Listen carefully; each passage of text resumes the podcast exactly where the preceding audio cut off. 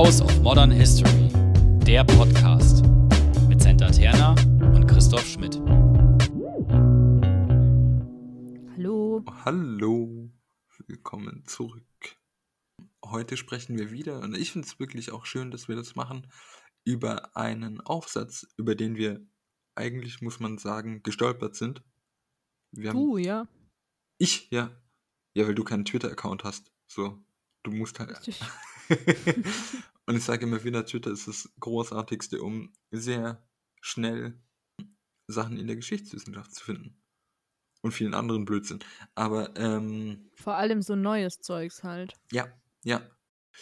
Und wir sprechen über einen Aufsatz, unter anderem, oder wir gehen von einem Aufsatz aus, der uns mal wieder stimuliert hat, der den Titel trägt The Crying Child on Colonial Archives, Digitalization and the Ethics of Care in the Cultural Commons. Sprechen wir, du schaust gerade so kritisch, sprechen wir schon über den gleichen Nee, Aufsatz? Ja. ja, wir sprechen über den. Aber war das nicht Digitization? Ja, ja, ich Okay. lese halt die ersten zwei. Mhm. Ja, es heißt The Crying Child. Untertitel On Colonial Archives, Digitization and the Ethics of Care in the Cultural Commons. Ich war so froh, dass ich keinen Zungen hatte und äh, ja, es war halt ein anderes Wort. Ja, genau. Ja, und es ist aber leichter auszusprechen, wenn ein L drin ist. Ähm, ja, das stimmt. Ja.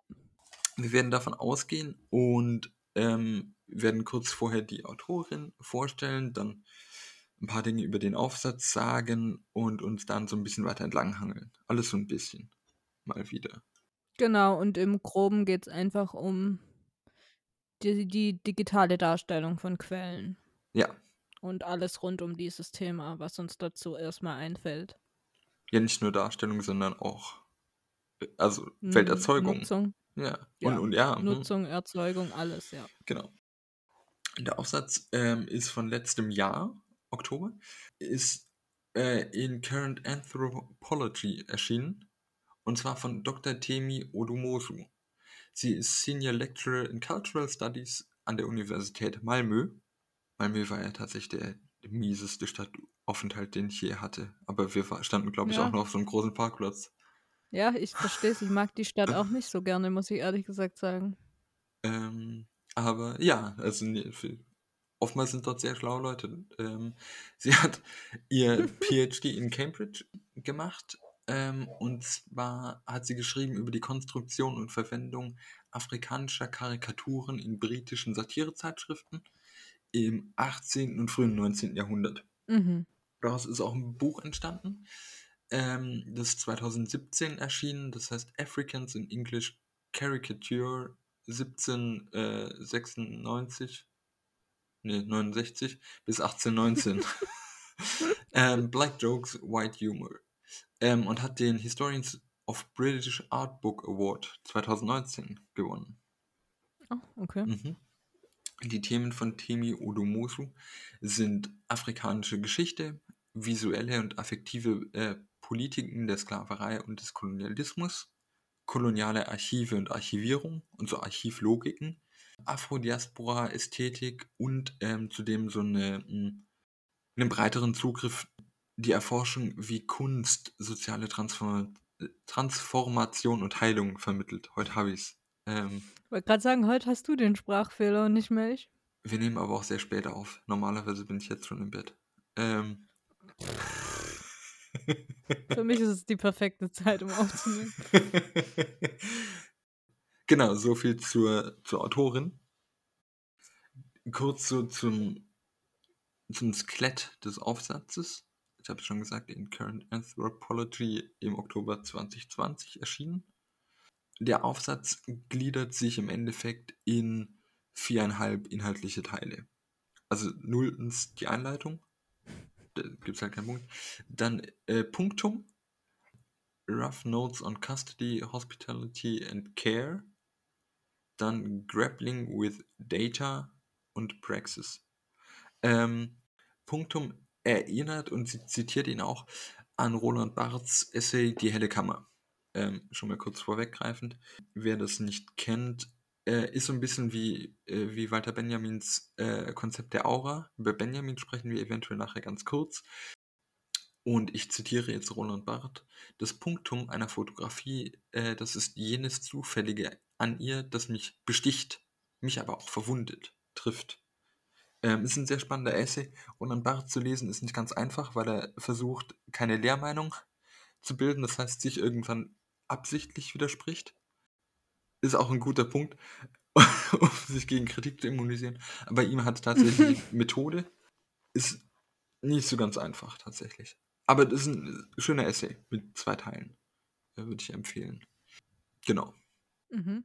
Ähm, ähm, Ja, ich habe den Essay nicht gelesen. Deshalb weiß ich nicht. Gibt's für 10 Euro, habe ich gesehen vorhin. Ich habe ihn äh, auf die Medimups-Liste gesetzt. Natürlich, was auch sonst. ähm, ja, generell. Hm. Wovon handelt der Aufsatz, Center? Hast du ihn überhaupt gelesen? Wird hier jetzt eine Abfrage? Nein. Naja, ich würde sagen, es geht um die wichtigsten Punkte bezüglich digitaler Reproduktion von versklavten Menschen oder kolonisierten Menschen. Ähm, und eben ungelöste ethische Probleme in der Hinsicht, den, also in dem Versuch, den Kolonialismus visuell darzustellen. Ja. Genau, das ist, glaube ich, mal so hauptsächlich, was dieser Artikel macht. Ähm, er versucht schon auch zum Schluss ein paar Lösungsansätze zu geben, würde ich behaupten. Mhm. Geht aber erstmal darum, viel Stand jetzt, vor welchen Problemen stehen wir überhaupt, Ja. ähm, die mit der Digitalisierung eben auch kamen. Ja. Genau, im Mittelpunkt von diesem Aufsatz steht ein Foto, Mhm. The Crying Child von 1910, das in der Royal Danish Library ist, ne? Ja.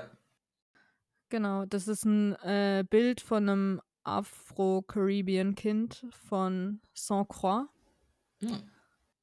Aus, aus Saint-Croix, glaube ich besser. Genau, das Kind steht allein da, weint, ist barfuß in so einem Leinenshirt gekleidet. Ja. So, ganz kurz zur Beschreibung. Vor, vor einer Holzwand. Ja, genau. Ja, sie, sie stellt sich ähm, oder führt, eigentlich ist es ein, ein sehr schöner, schöner Artikel, sie führt dann den Begriff der Emotional Justice von Marika Sifor, Cypher. So, danke, endlich bin ich. Ja, genau. Eigentlich wollte ich dir den Part auch überlassen, aber ähm, Ja, ja, damit ich mich wieder blamier mit Aussprachen von Namen. Nein, danke. Heute bist du's mal. es wird eine ganz andere Folge heute. Mhm. Genau, ähm, und diese Person, die diesen Begriff einbringt, äh, beschreibt es als Framing Records as a Repositories of Effect. Ich hatte das Gefühl, eben, dass dieser Aufsatz auch so ein Vortasten einfach ist. So was gibt es schon, wo, Mhm. wo gibt es Begriffe, also auch diese, diese Notwendigkeit, eine, eine Sprache zu finden, in der man dieses Mhm. Gefühl ausdrücken kann, ist, glaube ich, sehr schwierig. Oder das merkt man, glaube ich, so ein bisschen durch diesen Aufsatz zu Ja. Suchbewegungen. Und ein weiterer Punkt, an dem sie sich entlang han hangelt, heute ist schlimm. Ich äh, versichere, ich habe nichts getrunken. Heidi Gaismars, ähm, die sagt, we need to explore how digital objects are used to constitute reality effects, creating object lessons by altering and participating in how we both see and understand the world. Mhm. Davon ausgehend stellt äh, Temi Odomosu äh, drei Fragen an sich, an dieses Bild und wenn man jetzt ein bisschen pathetisch sein möchte, an die Disziplin. Weil ich glaube, Mhm. weder die Archivwissenschaften noch wir haben so wirklich eine, eine Position dazu. Also man hat auch gemerkt, dass dieser Aufsatz auf Twitter dann äh, so eine produktive Verunsicherung mit sich brachte, weil alle nachdachten, wie, oha, wie gehen wir damit um? Viele haben sich die Fragen schon gestellt, aber hier konnte man dann sehen, dass man einen Aufsatz hat, mit dem man diskutieren kann. Ja, voll. Und irgendwie ist, mich wundert es irgendwie jedes Mal, dass es so wenig in, innerhalb der Geschichtswissenschaft darüber gibt, über gerade so digitale Darstellung und so. Weil, dass das Internet ein wichtiger Bestandteil von unser aller Leben wahrscheinlich ist, ist kein Geheimnis und ist auch nicht erst seit gestern so. und trotzdem gibt es wenig dazu. Ja. Ähm, genau, also und äh, Temi Odomosu macht drei Fragekomplexe auf. Äh, der erste ist, ich zitiere alles, ähm, What does it mean for an archive or collection to provide open digital access to materials representing violated subjects who did not necessarily consent to being documented? Ähm, also klar, hier geht es äh, um die Frage, wie ähm, Wissensspeicher, wie Archive oder sonstige Sammlungen ähm, damit umgehen mit ähm, Bildrechten im Endeffekt. Mhm. Weil wir ja nicht davon ausgehen können, dass die Leute eingestimmt haben, dass sie dokumentiert wurden. Der zweite Fragekomplex ist, to what extent are institutions taking seriously non-European perspectives on looking at or engaging with ancestor remains?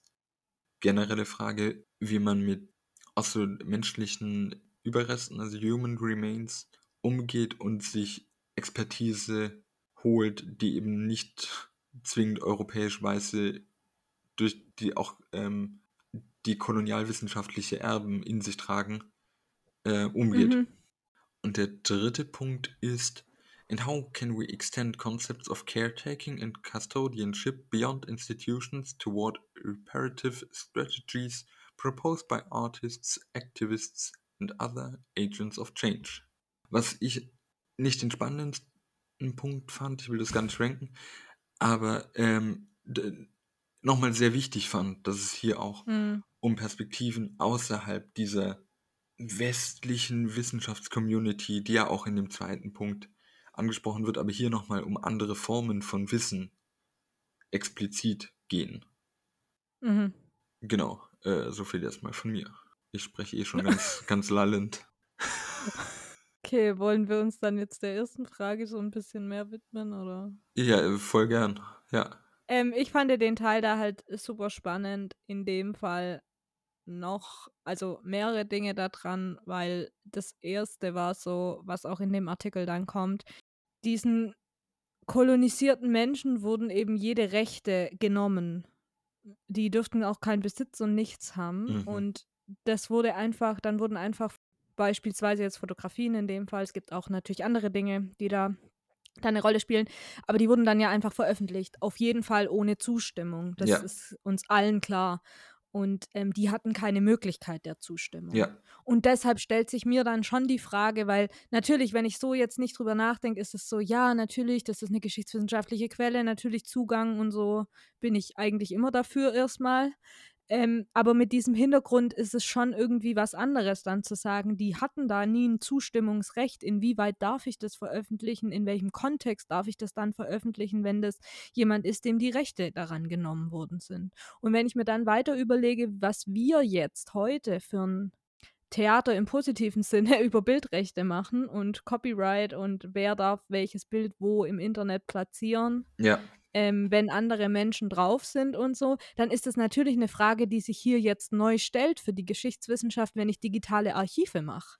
Weil das einfach was anderes ist, als wenn das im Archiv ist. genau. Also man muss natürlich dazu sagen, dass auch das Archiv Bildrechte kennt. Ja, die halt irgendwann auslaufen. Hier ist ja eben auch unter anderem der Punkt, dass, also man muss ja, äh, glaube ich, trennen zwischen äh, veröffentlichen und darf man damit arbeiten, weil das oft zusammengeworfen wird. ja, aber ich sehe ja in einem digitalen Archiv sehe ich diese Trennung ja nicht mehr. Genau. Ich wollte nur, also, wie, wie sage ich das? Ich glaube, ich wollte nur auf den Punkt raus, wenn wir jetzt davon ausgehen, das eine ist, oder ich glaube, wir brauchen einfach zwei Fragekomplexe. Der eine ist, wie wird in Archiven damit umgegangen, wenn sie Open Access Dinge handhaben und ihre Archivalien frei zugänglich machen? Mhm. Und darüber hinaus, was wir uns ja auch, glaube ich, in den Kolonialismusfolgen die Fragen gestellt haben nach der Fortschreibung von Unterdrückung, wie wir in Veröffentlichungen, also das ist einfach, ich habe das nicht, ich glaube, ich habe vier Schritte gedacht und dann den fünften erzählt im Endeffekt. Also das eine ist, wie man in Archiven damit umgeht, um es zur Verfügung zu stellen. Und das andere ist, wir müssen drüber nachdenken, wenn wir digitale Bildquellen in der Geschichtswissenschaft verwenden und die in Aufsätzen abdrucken möchten oder in Werken einfach, ist es nochmal ein anderer Punkt, die hängen sicherlich miteinander zusammen, sind aber nicht das gleiche. Im Endeffekt wollte ich darauf nur raus. Verstehst du? Ja, ich verstehe es, aber mit dem Umgang im Archiv, weißt du, was dein erster Punkt war, ist das im digitalen Archiv oder im äh, Archiv, Archiv, im physisch dastehenden Archiv? Also, verstehst du? Weil das sind für mich drei unterschiedliche Punkte. Das eine ist das im Archiv, Mhm. im dastehenden Hausarchiv. Ähm, das andere ist das digitale Archiv. Und das nächste ist die Reproduktion innerhalb eines Aufsatzes, der sich damit auseinandersetzt. Ja, Oder einem Buch oder was auch immer. ja, ich würde entgegnen, ich, also ich verstehe, dass es drei Punkte sind bei dir.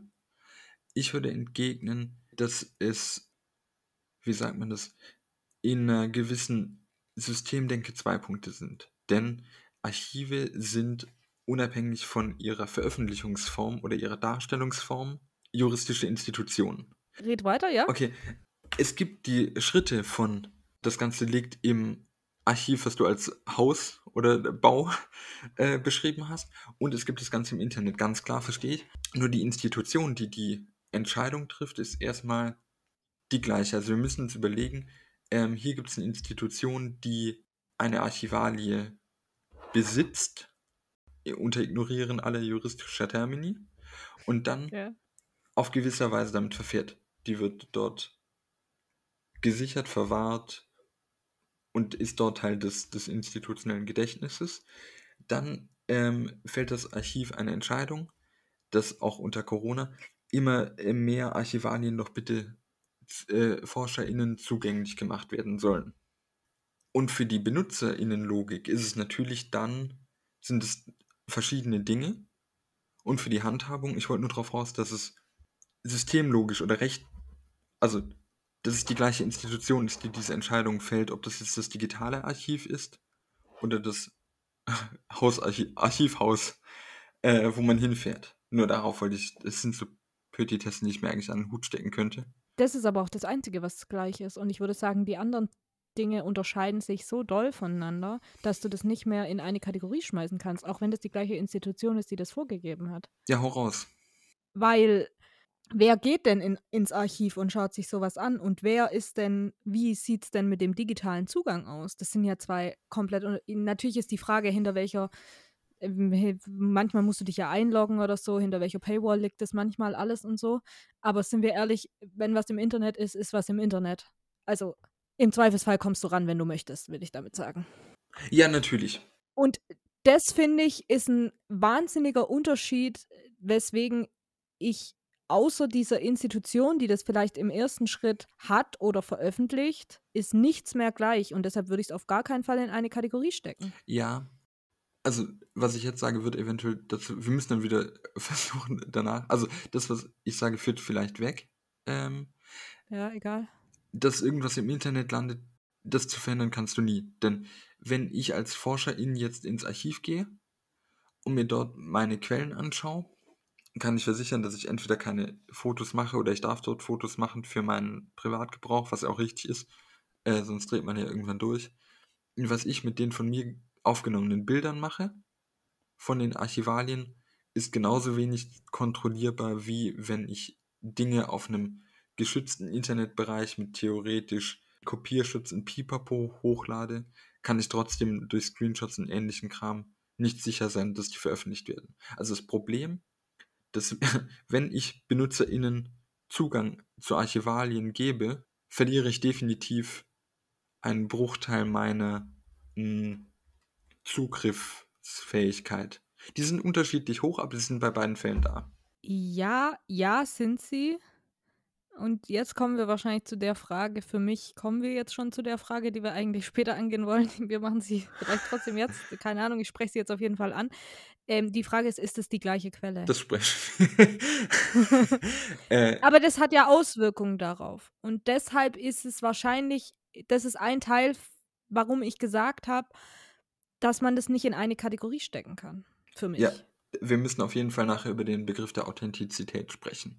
Genau, und für mich sind das zwei unterschiedliche Quellen, Mhm. weswegen ich sie nicht in eine Kategorie packen würde. Mhm. Obwohl die gleiche Institution sie erstmal ja. öffentlich macht vielleicht. Wobei die andere Frage ist, ist in deinem Beispiel ja, ich als Forscher, der Bilder davon macht und sie dann vielleicht verfügbar macht, Mhm. eventuell, dann bin ich ja nicht mehr die Institution, die das veröffentlicht. Genau, das, also Dann komme ich ja noch mal wirklich zu einem anderen Punkt. Also dann ist ja nicht mal mehr die Institution die gleiche. Genau, ich, aber trotzdem, das stimmt. Dann lass uns doch tatsächlich über, jedenfalls begriffsmäßig, über, über Authentizität sprechen. Genau, ich muss mir nur merken, dass ich nachher andere Punkte, die unter diesem Reiter sind, später sage. Verstehst du? Oh, Oh. ja. Ähm, ich habe mir den Glossar der Bildphilosophie angeschaut. Das ist Mhm. eine Internetseite, die sehr spannend ist. Die quasi so ähm, ja, ein Glossar darstellt. Sehr gut, Christoph. Ähm, und hinsichtlich ähm, des bildwissenschaftlichen Diskurses, also Authentizität ist hier ein Begriff, der Bedeutungsebenen wie Echtheit, Originalität oder auch Gültigkeitsanspruch in sich trägt. Sehr ähnliche Begriffe, aber nicht dieselben. Mhm. Generell müsste man nochmal klar machen, was selbe und gleiche ist. Mhm. Genau, es gibt zwei Problembereiche, wenn man über Authentizität spricht. Der erste ist äh, die Frage nach dem Ursprung eines. Also die machen das immer mit Bild. Wir können das für als Synonym für alles jetzt nehmen, würde ich behaupten. Für Text. Ja, genau. Ja, ja, rede. Alles ist Text. Also weil wir alles lesen können, ähm, zitiere ich jetzt hier quasi und würde aber sagen, dass ich jedenfalls hier dieses Wort Bild sehr wert auslege. Entweder können wir alles sehen oder alles lesen an der Stelle. Äh, die Frage nach dem Ursprung eines Bildes ist die Frage der Originalität und dafür ist Authentizität eminent wichtig. Ich zitiere hier die Seite, die wiederum selbst ein anderes Werk zitiert, ähm, für diesen Punkt. Ein Gemälde ist insofern authentisch, als es auf einen Autor, auf einen Künstler oder eine Künstlerin zurückgeführt werden kann. Bereits durch die Reproduktion des Originals verliert das Bild ein Stück seiner Authentizität. Hervorhebung durch mich. Es gibt einen zweiten Problembereich ähm, hinsichtlich Authentizität. Das ist die Frage nach dem Inhalt des Bildes. Das ist natürlich eventuell paradox, weil ein Bild kann das darstellen, was ein Bild darstellt, klar, aber hier geht es um, sagt der Artikel, die Übereinstimmung einer Aufnahme mit der Realität. Und ja, jetzt ist die Frage, was Realität ist, aber ähm, wird hier das abgebildet, was vermittelt wird. Hier zitiere ich erneut, die für die Authentizität entscheidende Frage lautet dann, wie bei den beiden Aspekten der Originalität und der Realitätstreue in der Kommunikation mit Bildern aufgerufen werden können. Wie die beiden Aspekte der Originalität und der Realitätstreue in der Kommunikation mit Bildern aufgerufen werden können. Es geht also um die kommunikativen Formen der Authentifizierung. Also ähm, das sind dann auch so Späße unter anderem, aber nicht notwendigerweise von Bildunterschriften. Wenn ich jetzt ein Bild von dir äh, ins Internet stelle und du bist irgendwie verkleidet als Grizzly und dann sei, schreibe ich hin, eine, so sah der Grizzly 1912 aus, dann ist die Frage, ob das authentisch ist ähm, und ist wahrscheinlich zu verneinen. Außer du stammst aus einer Familie von Grizzlybären ab. Mhm. Das sind die zwei Dinge, die der Glossar der Bildphilosophie aufmacht. Also Ursprung eines Bildes hinsichtlich auch von solchen juristischen Kategorien und Kommunikation des Bildes mit seinem kommunizierten Umfeld im Endeffekt. Das ist das Beispiel der Grizzly-Familie. Äh, ist, fällt es zusammen mit dem Punkt, der in dem Artikel kommt, mit dem, mit der Fotografie dieses Kindes, das wir vorher ja hatten, Mhm. Und dann zu sagen, ich mache davon eine Postkarte, wie es auch in dem Artikel erzählt wurde, ähm, dass da schon was verloren geht. Weißt du, was ich meine? Ja, da ist ja, das wäre der erste Teil. Also das wäre dieser Ja, Punkt, genau. durch die Okay, Reproduktion des Originals verliert das Bild Ja, ein genau. Stück seiner Authentizität. Natürlich ist schon äh, medienphilosophisch die Frage, wenn ich das Bild, also we- wenn ich dieses Kind weinen sehe, wird natürlich schon durch das Medium Fotografie die Authentizität weggenommen. Hinsichtlich Genau. einer neuen, wir machen später ja noch einen Exkurs zu Benjamin, an der Fotografie. Und davon ausgehend, wenn ich das Ganze vervielfältige, zu Postkarten wird das natürlich in der Authentizität, die in der Bildaufnahme der Fotografie ist, wieder gebrochen. Ja, genau. Und digital halt Für, ja, entweder noch Dollar, ja, wahrscheinlich noch Dollar, ja. Für mich persönlich. genau, ja. Ähm, man muss natürlich, oder was heißt nein, man muss nicht natürlich sagen, ich würde behaupten, boah, wie hart arrogant, heute ist schlimm, ähm, dass ich gehe bei diesem Aura-Verlust, würde auch gleich Benjamin vielleicht noch anwerfen, wenn ich darf, würde ich sagen, gehe ich mit. Also natürlich verlieren Originale dann ein Stück ihrer Authentizität oder ähm, ihres Punktums oder ihrer Aura. Jedoch kann man ja auch zudem von einem, ich will nicht von Gewinn sprechen, aber die Habenseite dieser neuen Medien aufmachen und zwar ganz wertfrei. Ähm, nur weil es gerade, also nicht, dass du das denkst, äh, das weiß ich, wir haben ja auch vorher drüber gesprochen, aber das ist einfach zudem eine Gewinnung anderer Formen von Authentizität. Nicht zwingend von Aura, aber andere Bedeutungsebenen durch diese neuen Medien gewinnt. Voll, voll. Ähm, also für mich ist auch diese Frage danach, ob das dieselbe Quelle ist, ob ich die im Archiv habe oder digital, ist erstmal wertfrei, glaube ich, für mich. Also ich finde, es ist erstmal nicht schlechter oder besser. Die Frage ist, musst du anders denken, sozusagen, wenn du eine digitale Quelle hast, als wenn du sie nicht digital Ja. hast? Das ist für mich die Frage, die dahinter steht.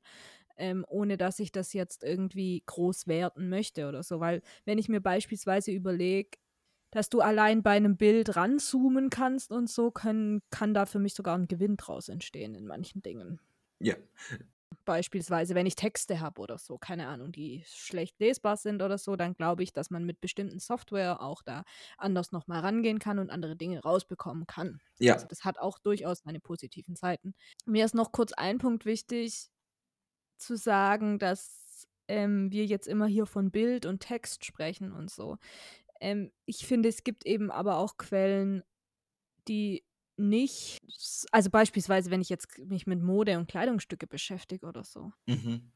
Das ist was anderes für mich. Und dann würde ich sagen, ist da ein viel größerer Verlust, wenn ich das nicht in echt sozusagen, was auch immer echt ist, aber wenn ich das Ding nicht vor mir liegen habe, sondern eine digitale Produktion Reproduktion, ja. davon oder so, ja. Oder wir hatten in einem Kurs ging es um ähm, medizinische Dinge, wo, ähm, keine Ahnung, wo irgendwie rausgefunden wurde, dass äh, Essig für irgendwas verwendet wurde. Das musst du riechen. Ja, So.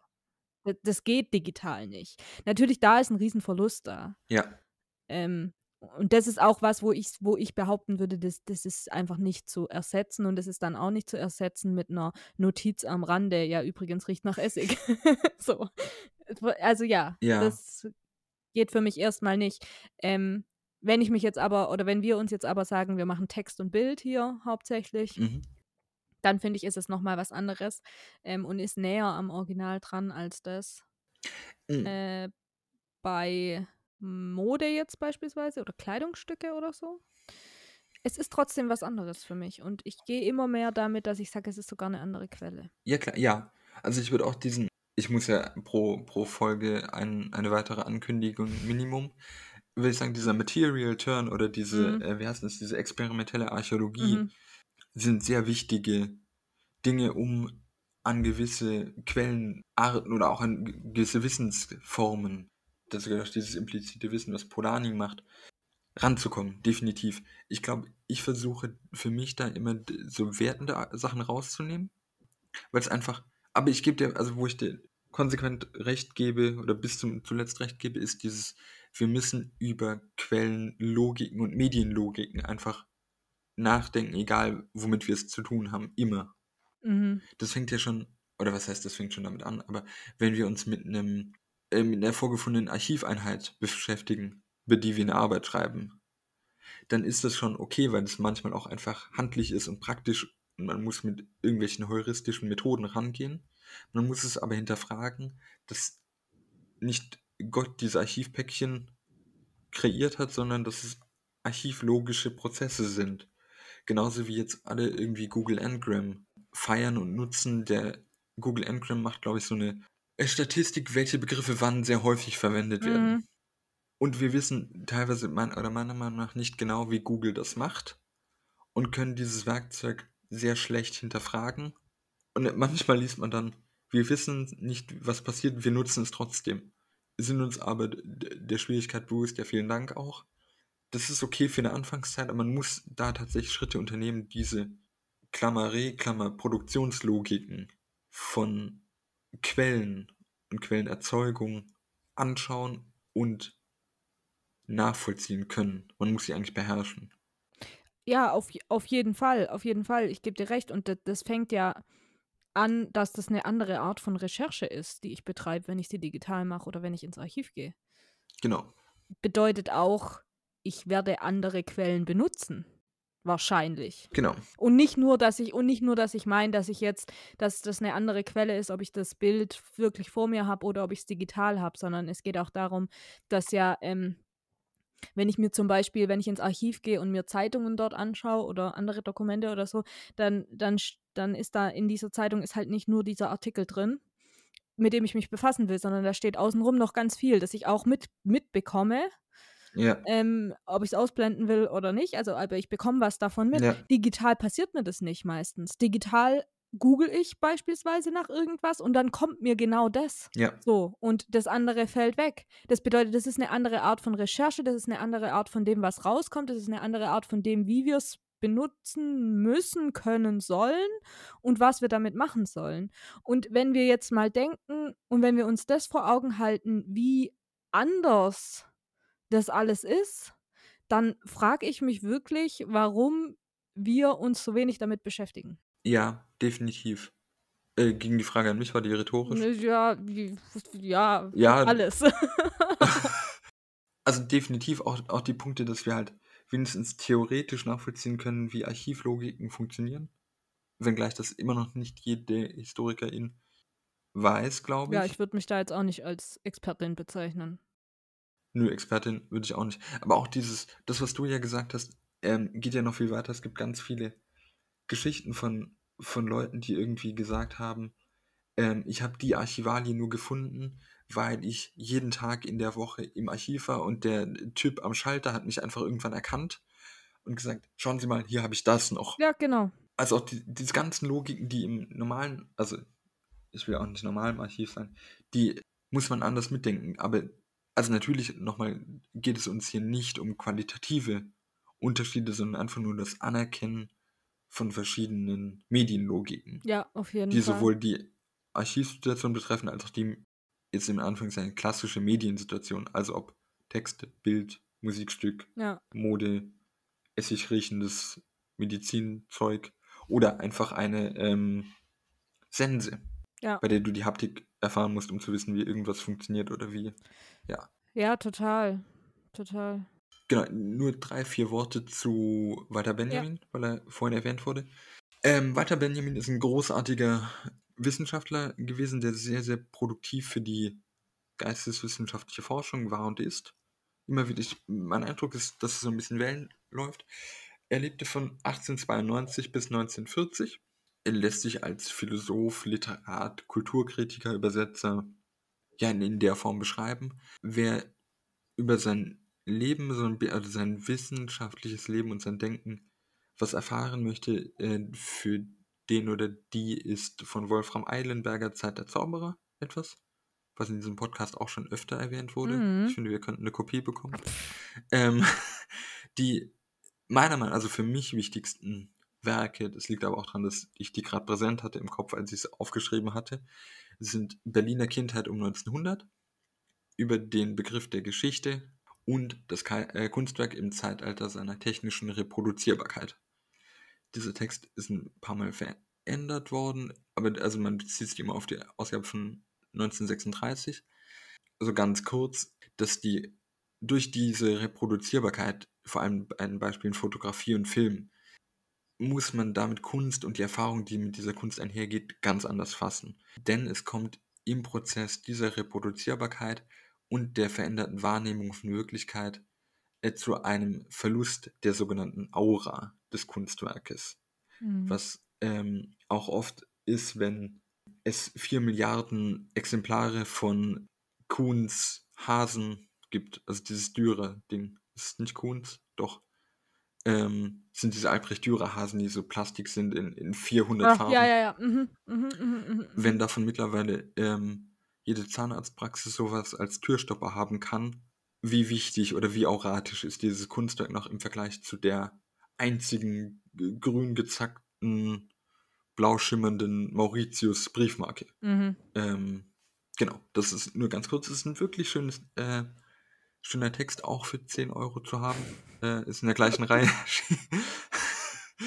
ähm, Liegt bei bei Medimops in meinem Einkaufskorb. Nee, hab ich. Ah, krass. ist ein schöner Text. Ähm, was soll's? Auch darüber soll es eine Folge geben. Ähm, also über diese ganzen. Wenn ich finde tatsächlich dieses Denken von Walter Benjamin oft sehr produktiv. Er schreibt auch, ich finde schön, da gehen die Meinungen aber sehr weit auseinander. Äh, auch dieser Text über den Begriff der Geschichte ist also nie was Zwingendes. Es gibt sehr wenig Zwingendes, finde ich. Aber es ist was Schönes, was man mal gelesen haben kann. So viel zu Walter Benjamin, Ja, über den es noch eine Folge geben nur um nochmal mehrere hier anzukündigen.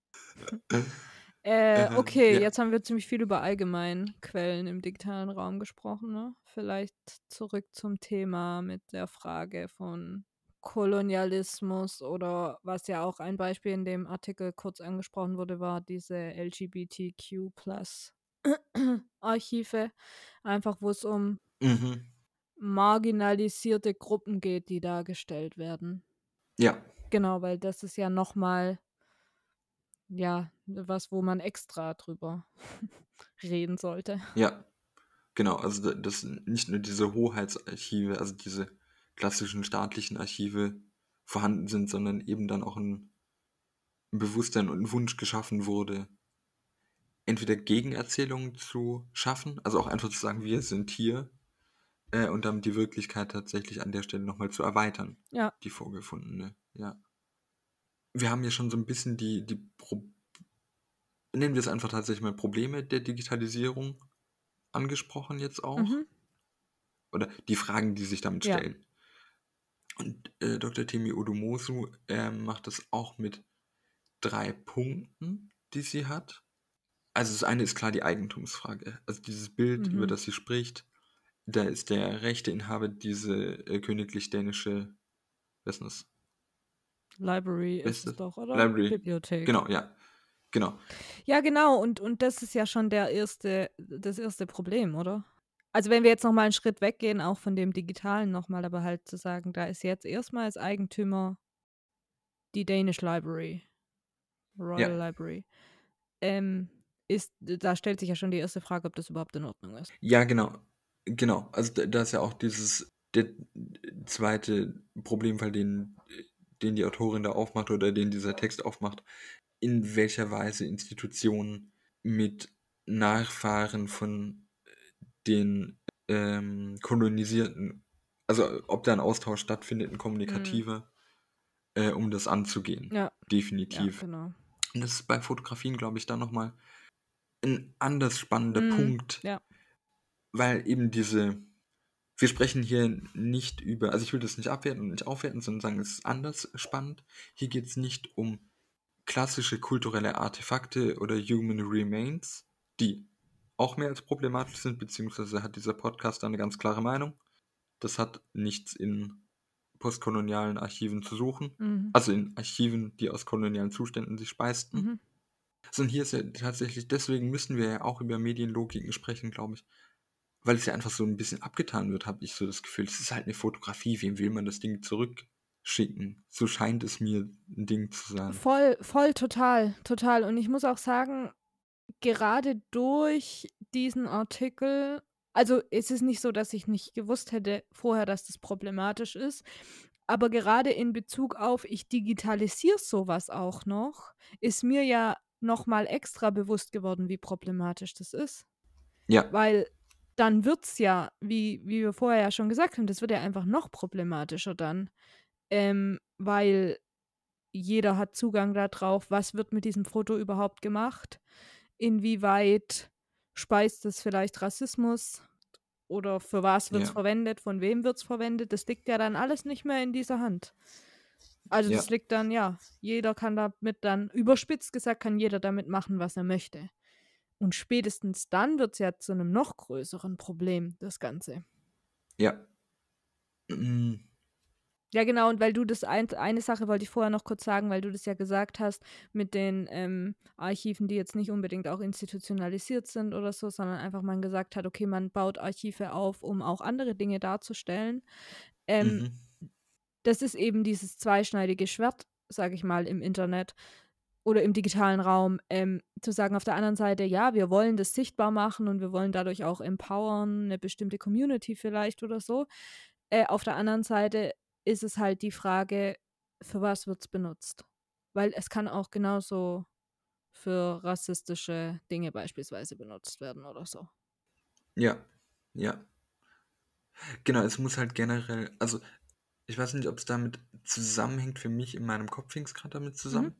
Ähm, was ich sehr spannend fand, war nämlich der dritte Punkt des Textes. Mhm. Also, how can we extend concepts of caretaking and custodianship beyond institutions toward reparative strategies proposed by artists, activists and other agents of change? Mhm.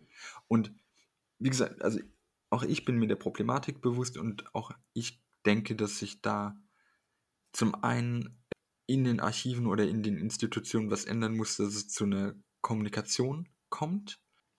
Zugleich, also ich mache ja auch, ich äh, habe ja unter anderem eine Hilfskraftstelle im Archiv und es stellt ja auch ein Berufsfeld für HistorikerInnen dar, zuckt man so ein bisschen, wenn man und ein- einfach so auch gar nicht mal mit Nachdenken zusammenzucken, sondern wirklich so, so reflexhaft, wenn es darum geht, dass, wie heißt denn sowas?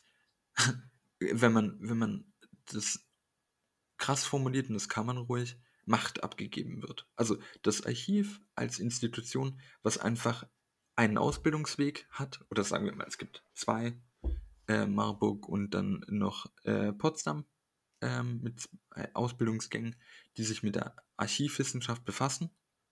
Ähm, und natürlich ist es wichtig, dass Personen wissen, wie man mit Archiv gut umgehen kann. Das soll jetzt kein Argument sein. Wie gesagt, Human Remains hat dieser Podcast einen ganz klaren und kulturelle Gegenstände einen ganz klaren Anhaltung Mhm. dazu. Weil dort wird ja oft so Unsinn gesagt, wir, die können gar nicht damit umgehen. Da, die da, wir müssen es beschützen in unseren Museen. Mhm. Ähm, darum geht es nicht.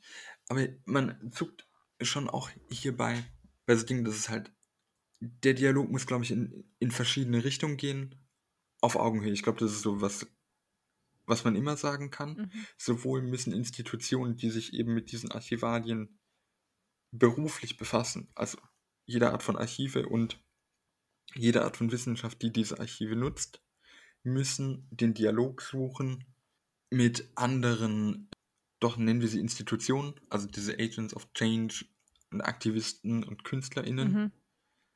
Ähm, zugleich gewinnen diese Initiativen auch durch archivwissenschaftliche Wissensbestände. Also ähm, ich will, da diese Archive so wichtig sind, auch für dieses LGBTQI Plus Archiv, die erhalten werden müssen, gibt es ja gewisse Aufbewahrungslogiken, denen man, die man einfach mitteilen muss, um sicherzustellen, dass die Archivalien einfach bestehen bleiben können.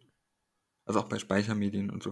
Und da würde ich mir einfach einen Dialog wünschen, anstatt das ein bisschen. Also mir kam das so einseitig in diesem Punkt vor und deswegen zuckte ich einfach. Dass ich denke, ich bin eh ein Fan von Dialogen. Die, dir kam das in dem Artikel einseitig vor oder wie es jetzt gerade generell ist oder beides? Nee, wenn man nur diese Frage, also dieses And how can we extend concepts of caretaking and custodianship beyond institutions toward reparative strategies proposed by artists, activists and other agents of change, Aha. dass wenn man sich daran aufhängt, und ich finde das einen wichtigen Ja. Punkt, dazu können wir gleich auch noch im Hinblick auf die, die Zeit kommen, was KünstlerInnen und AktivistInnen beitragen können, um wirklich eine Lösung zu finden. Ich würde mir einfach nur einen Dialog wünschen, dass man das auch in beide, also ein Informationsaustausch in beide Richtungen funktioniert. Dass Menschen, die beruflich mit Archivalien umgehen, Ich, ich würde ja noch einen Schritt weiter gehen und sagen, Kooperation und Zusammenarbeit als nur Dialog. ja, ist es nicht das, nein, Mm, ist äh, nicht das weiß ich Gleiche? nicht. We- Weiß ich nicht. Okay, we- wenn das damit gemeint ist, dann okay. Kommunikation ist für mich erstmal, ja, okay, lass drüber reden und dann bleibt es in der Hand von einem. So, verstehst du? Ja, Gut. Sondern zu sagen, ich arbeite wirklich da, ja, ich weiß, da kommt jetzt Archiv ist Archiv und so, ja. und lass uns die Hoheit vom Archiv nicht aufgeben, ja. Äh, doch, doch, echt doch. Zumindest wenn es um den digitalen Raum dann geht. Ähm, genau, ich finde den Punkt richtig wichtig zu sagen, lass uns doch da zusammenarbeiten und lass uns doch auch, äh, ich weiß nicht, da war ja dieses äh, Aboriginal, oh, was war denn das? Diese eine Website, die in diesem Artikel gesagt wurde, diese A ACIDA hieß es, glaube ich, Aboriginal and, ah ja, hier, Ja. Aboriginal and Torres Strait Island Data Archive. Auf welcher Seite befinden wir uns da? Ich habe absolut keine Ahnung, weil ich schreibe die Seitenzahlen in meinem Skript nicht so auf. Du schreibst die Seitenzahlen in deinem Skript nicht auf. In meinem Skript nicht, in meiner Zusammenfassung schon, sind zwei unterschiedliche Dokumente. Oh, krass. Ja, jetzt wird's verrückt.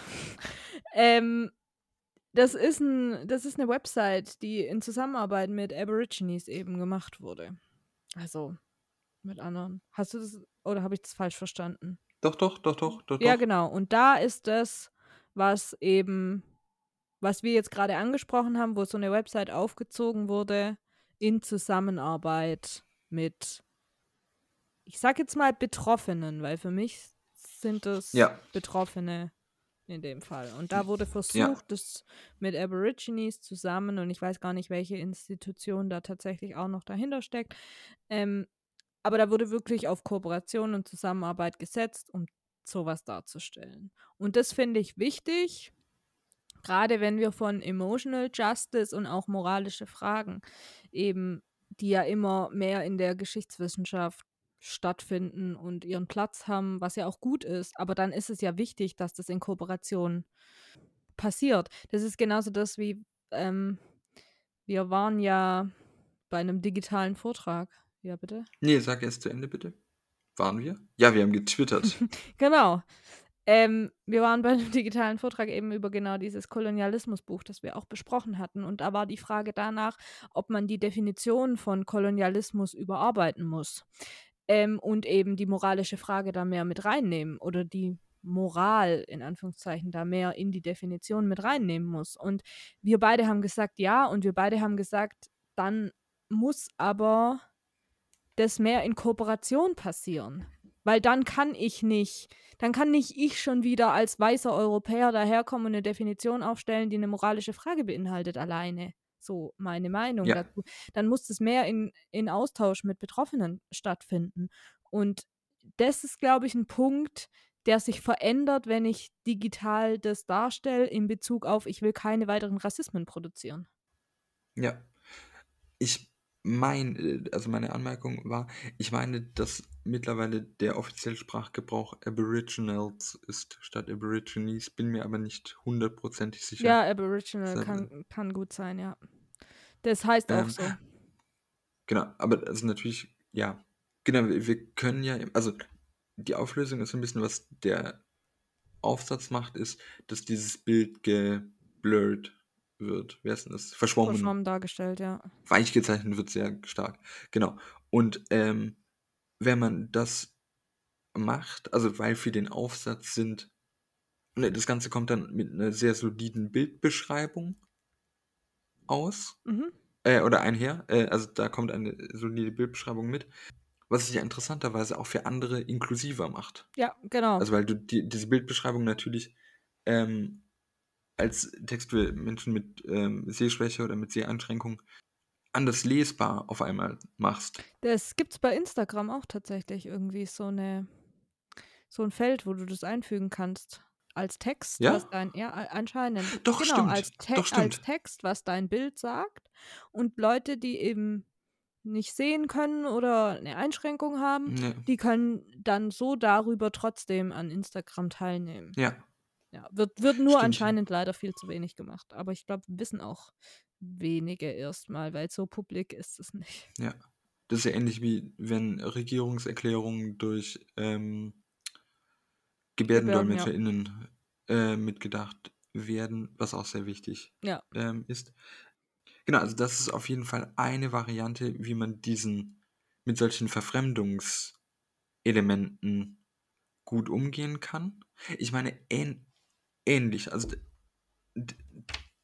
Dö. Nee, nee, ja, ja, ich, ich finde es nur schwierig und zwar nicht schwierig im negativen Sinn. Nicht schwierig im Sinn von, ich finde es schwierig, dass man das so macht oder so, sondern ich finde, es wird dadurch schwieriger. Ja, klar. Und zwar nicht nur für die oder denjenigen, der diesen Text produziert, sondern ja auch für die Menschen, die den konsumieren. Oder das Bild eben, das dann nicht vorhanden ist, aber wichtig für deinen Aufsatz beispielsweise. Es geht einfach mit einer neuen Medienlogik Mhm. einher, würde ich sagen. Wobei, machen wir uns nichts vor, wenn wir eine, in Kunst mussten wir das früher machen, Ja, Beschreibung. oder in Deutsch eine Bildbeschreibung. Mhm. Ja, klar. Das ist generell, wenn ich auch Visual History, wenn ich Visual History mache, habe ich meine Quelle erstmal zu, also in Text zu übersetzen. Das heißt, das Problem ist ja, oder der, im Englischen ist es, glaube ich, neutraler mit Issue, stellt sich ja nicht erst jetzt, sondern da müssen HistorikerInnen eh damit schon umgehen können oder sich das als Problemfeld aneignen können. Ja, meine? ja, ja, natürlich. Trotz allem hätte ich dann ja in dem Fall das, Or nicht das Original, aber ne, ein Abbild von diesem Bild hätte ich ja trotzdem zur Verfügung, dass ich mir nochmal anschauen könnte. Ähm, und die Bildbeschreibung wäre einfach eine Erweiterung. Und so ist es halt nicht so. Das stimmt, wobei ich habe neulich einen Text gehabt, bei dem quasi im, wer ist denn das, hinten dran, waren die Bildquellen dann so im, im Zusatz. Mhm.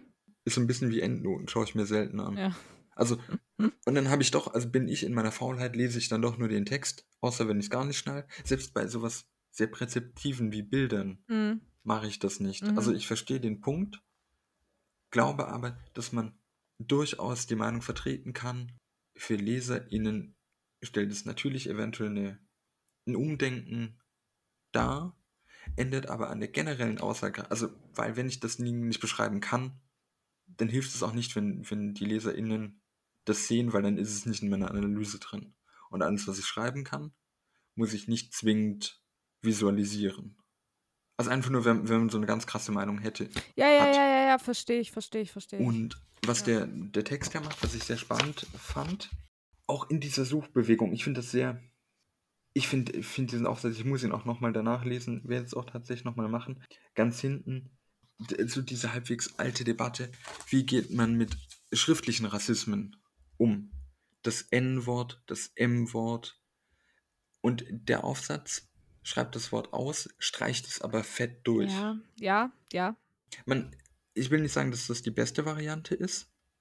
Wie gesagt, es gibt auch mit N Punkt und M Punkt das abkürzend, weil eben in der Schriftlogik des Aufsatzes, also ähm, auch hier ist nochmal die Unterscheidung zwischen was liegt im Archiv und was ähm, wird im Aufsatz reproduziert. Wir reden jetzt immer über Aufsätze, synonym für Buch, ja. Werk, Sammelband, wie auch immer. Ähm, in, ähm, eine Auslöschung aus Archiven ist natürlich eine andere Problematik, gegen die Mhm. ich mich auch stelle, aber die Reproduktion Mhm.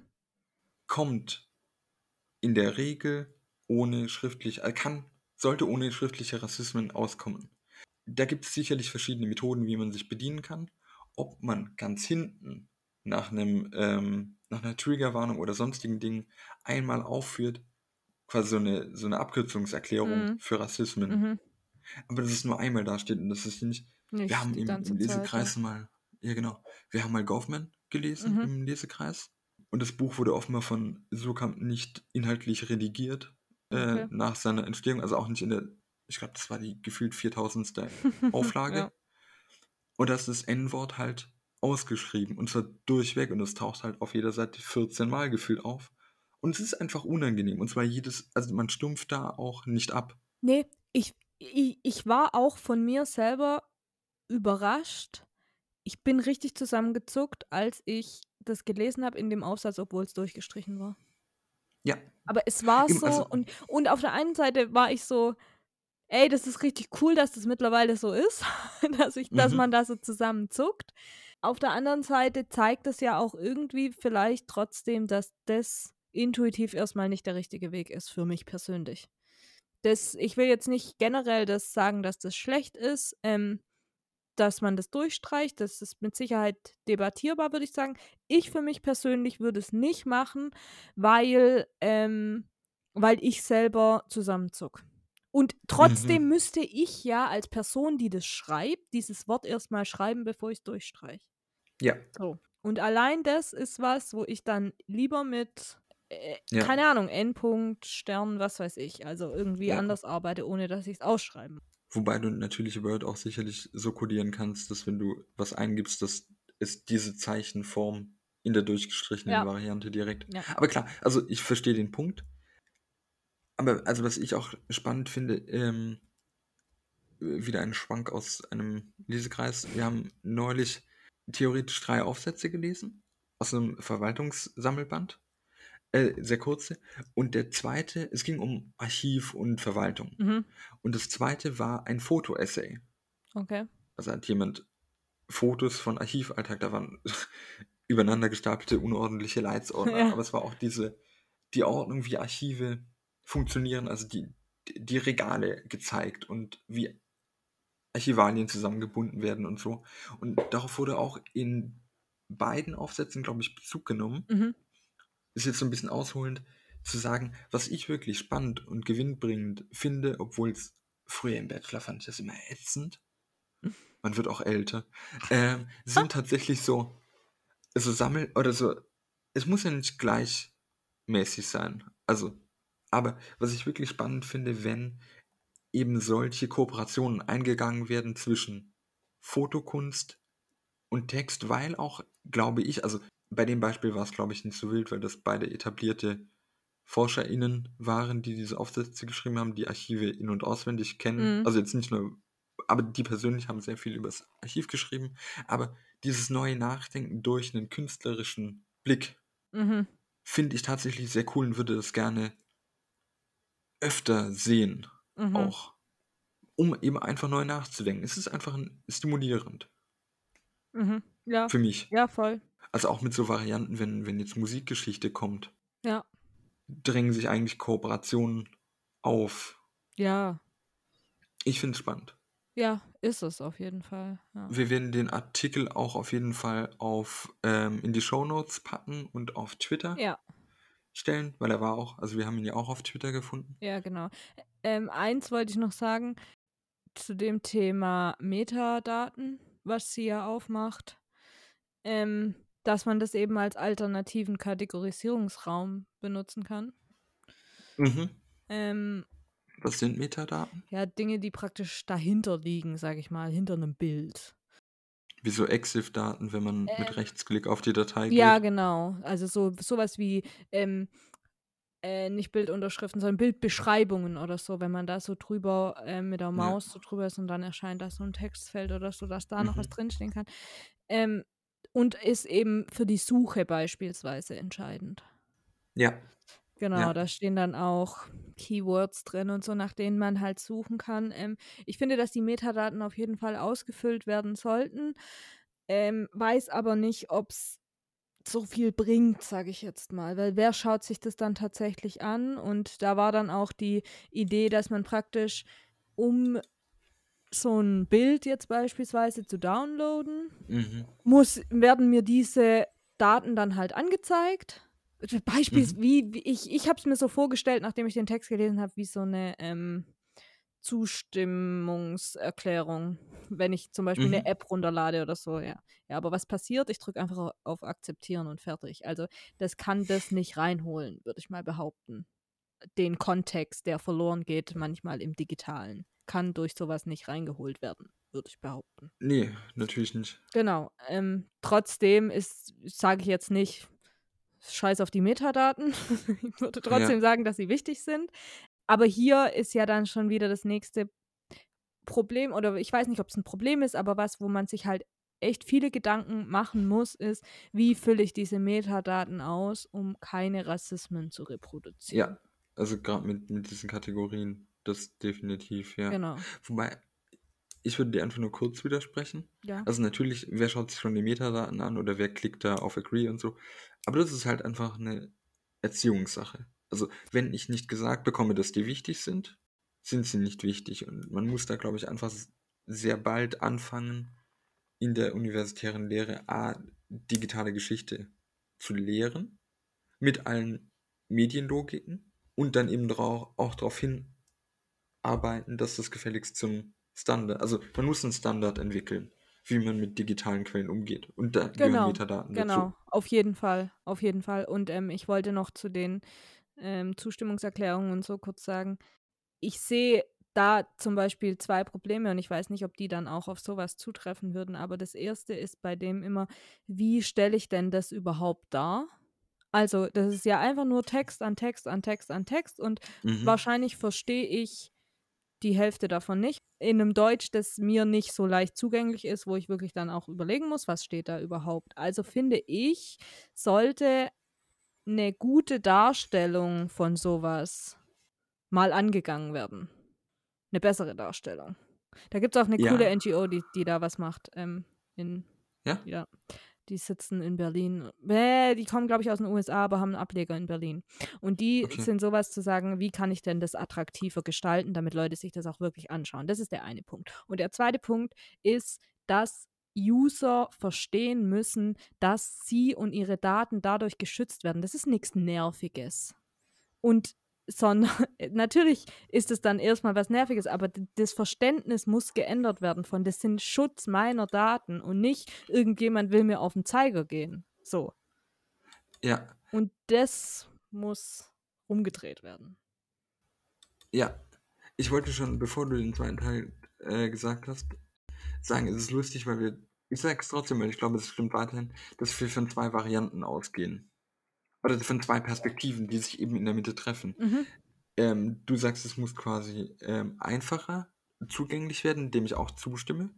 Jedoch bin ich irgendwie ein Fan davon, von der anderen Seite her zu denken, nach dem Motto, ich kann nicht jeden, hm, das klingt jetzt, ich will es gar nicht, ich probiere es nicht arro- arrogant zu formulieren. Also ich kann nicht Vereinfachung ins Unendliche treiben, weil es geht immer auch Informationsverlust einher. Ich muss zugleich Leute ermöglichen, in, jetzt sagen wir einfach mal juristisch, auch wenn es jetzt nicht Juristen sich da wahrscheinlich im Grab umdrehen werden, aber also es gibt gewisse formale Systeme und Sprachen, die Ja, das eben eingehalten werden muss, wirst du jetzt werden soll.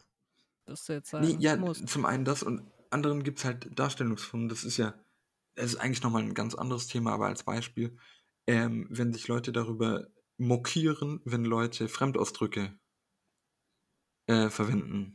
Fachausdrücke, Fremdsprache oder wow, äh, Fre ja. Fremdsprache verwenden oder gehobene Sprache und sagen, ah, kann man das nicht einfacher darstellen? In vielen Fällen bestimmt, aber eben nicht in allen. Man, und- man, man, man bräuchte mehr Zeit und Aufwand, um das äh, anders darstellen zu lassen. Was ich da in einem Fremdwort sagen kann, müsste ich in zehn Sätzen erklären. Und damit wäre mein Punkt dahin. Genau, oder halt, äh, es geht Informa Vereinfachung geht mit Informationsverlust einher. Den muss ich teilweise in Kauf nehmen, weil eben auch Fremdwörter mit Informationsverlust einhergehen können.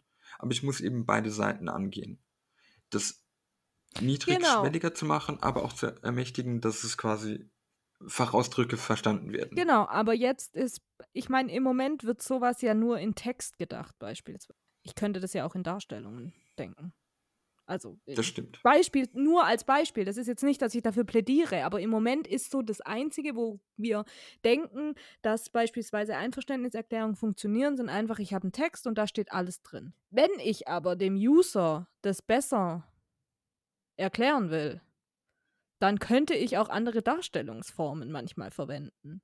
Und könnte beispielsweise mich darum kümmern, das einheitlicher irgendwie zu machen und im, auch im Sinn von vielleicht, ihr müsst nicht als Firmen das so machen, aber ihr könnt und das hat dann Vorteil, dass das besser lesbar ist, beispielsweise. Also, verstehst du, was ich meine? Ich glaube, Ja, man kann auf jeden Fall drüber nachdenken. ich glaube, dass man da halt viel zu eng denkt manchmal. ja, Okay. Und dass das Digitale viel mehr Möglichkeiten bietet, die aber nicht genutzt werden, weil wir in unserem Kopf nicht so denken. ja, ich denke nicht so. Also ich, am Schluss bin ich auf Text zurückgeworfen, aber ich verstehe, dass es, dass es auch wichtig ist, dass es da Widerstände oder andere Meinungen mittlerweile dazu gibt. Mm. Es war eine viel längere Folge bis jetzt, als ich dachte. Ja, aber es gibt viel drüber zu reden tatsächlich.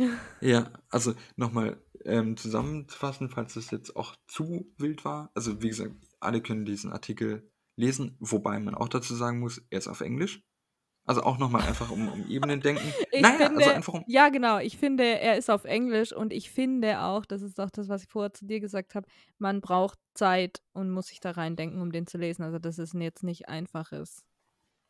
Genau. Bla, ja. bla. Ja, definitiv. Also die, die Grundfragen sind, wie gehen wir mit Digitalisierung und Archivierung um, mit Reproduzierbarkeit und der Reproduktion von Gewalt und Rassismen, die Frage nach Dialog oder Kommunikation und oder Kommunikation mit verschiedenen Interessensgruppen und Systemen, bei der alle Seiten gewinnen werden können und dem sehr spannenden Punkt, dass wir uns eben hier in etwas finden, was noch lange nicht abgeschlossen ist und man noch sehr viel drüber nachdenken muss. Sowohl welche. Okay, jetzt, also noch lange nicht abgeschlossen, ist ja wohl die Untertreibung des Jahrhunderts. Wir, wir sind im Prozess drin. wir, aber wir sind ganz am Anfang. Also, komm schon.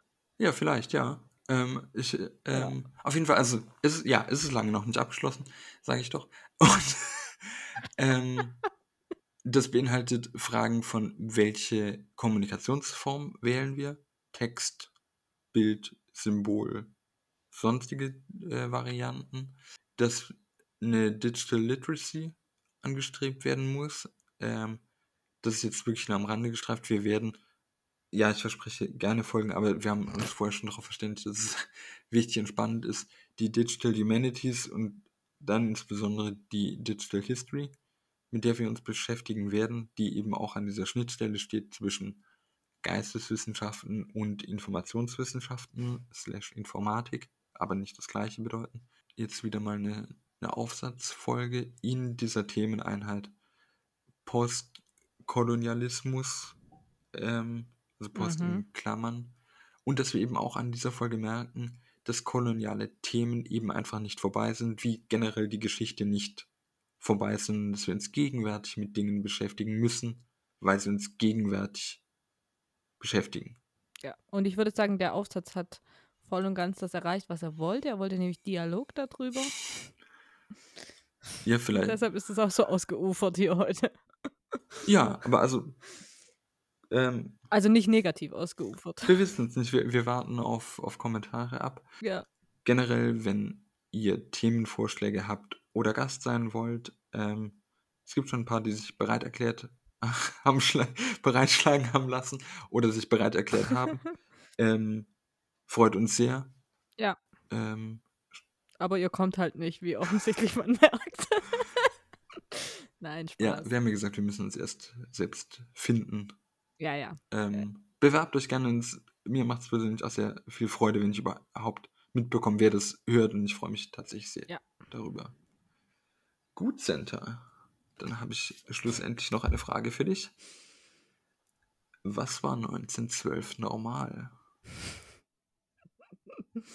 Nichts. Falls ihr Kritik an uns oder Fragen habt Oder Lob? Gerne auch Lob.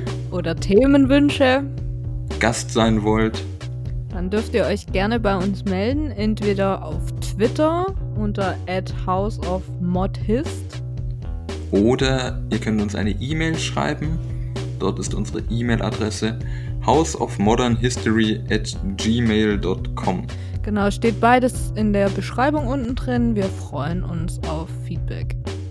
Bis zum nächsten Mal.